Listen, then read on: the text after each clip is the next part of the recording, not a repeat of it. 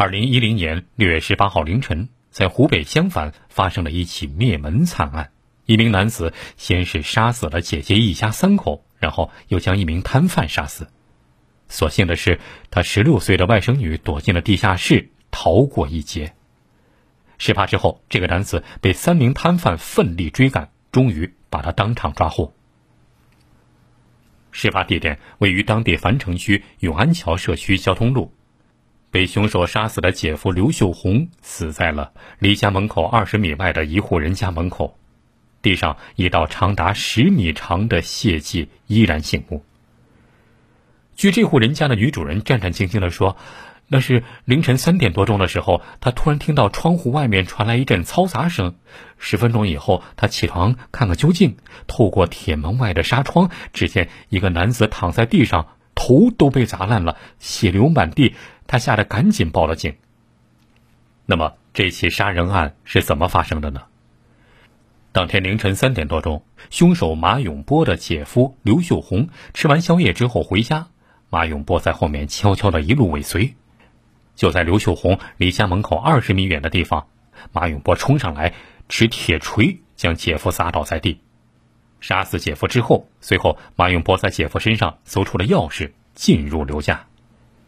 进入家门之后，马永波就把姐姐马春荣还有四岁的外甥明明用锤子给活活砸死，然后他又到处找他十六岁的外甥女，但是没找到，他就出了门。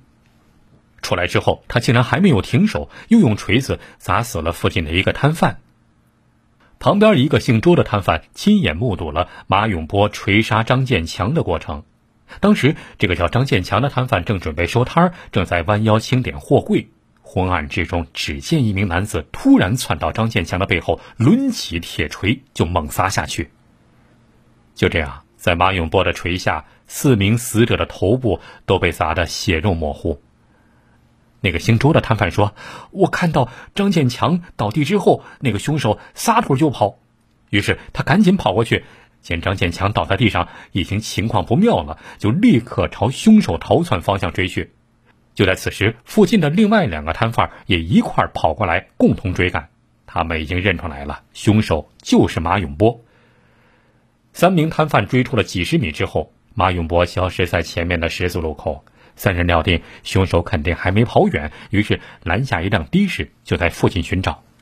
几分钟之后，三个人在附近的大庆路上发现了马永波，而马永波这个时候正站在路上拦出租车。他们立刻下车，团团围住了马永波。一个摊贩说：“我们看到他手上拿的有刀，但也管不了那么多了。”三个人几乎是同时扑了上去，把马永波死死的按在地上。与此同时，闻讯赶到的民警将马永波押上警车。据了解，这个马永波是襄阳区诸集镇人，今年三十多岁，长期在外打工。就在几天前，十三号从上海回到襄樊后，就在案发现场附近的一个招待所住下了。最近几天一直在案发现场附近转悠。案发前两天正是端午节，刘秀红一家原本打算回竹集看岳母。但是老人提醒他们说：“马永波回来了，让他们暂时不要去，免得出事儿。”可没成想，悲剧还是发生了。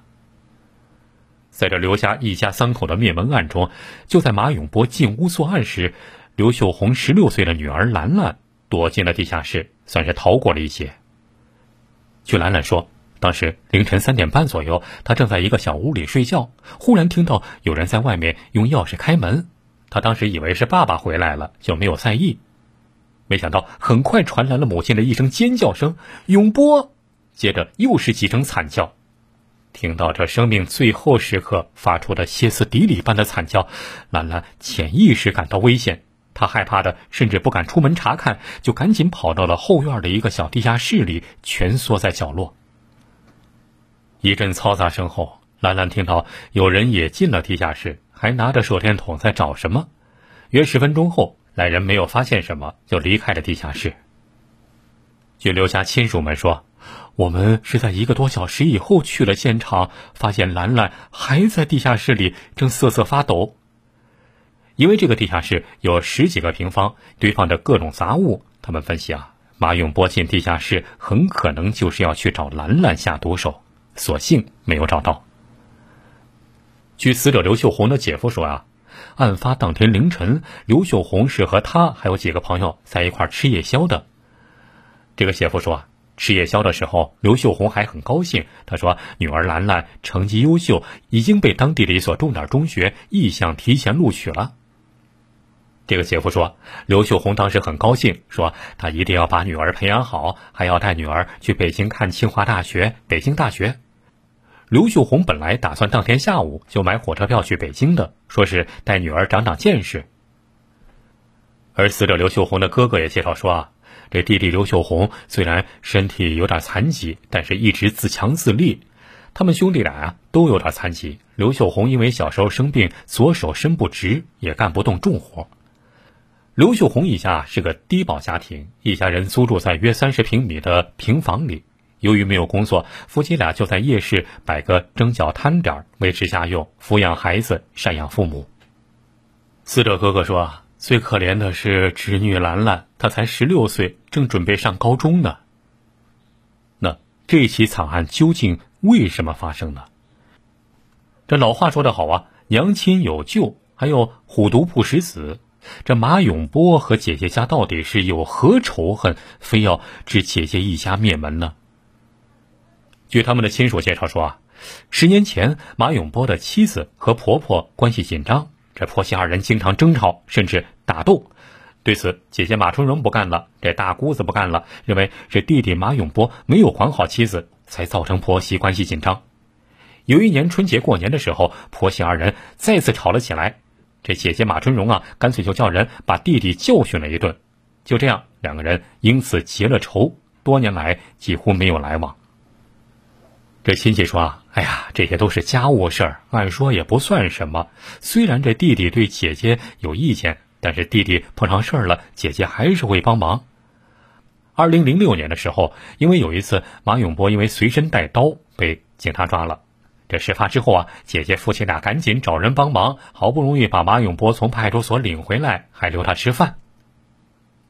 马永波在杀了姐姐一家三口之后，把一个他认识的摊贩张建强。也锤杀了。据知情人说，杀张建强可能是张建强和刘秀红一家关系好，因为他们两家关系不错。马永波和姐姐闹矛盾的时候，张建强曾经站出来出面说过公道话。无论如何，这起惨案终究还是发生了。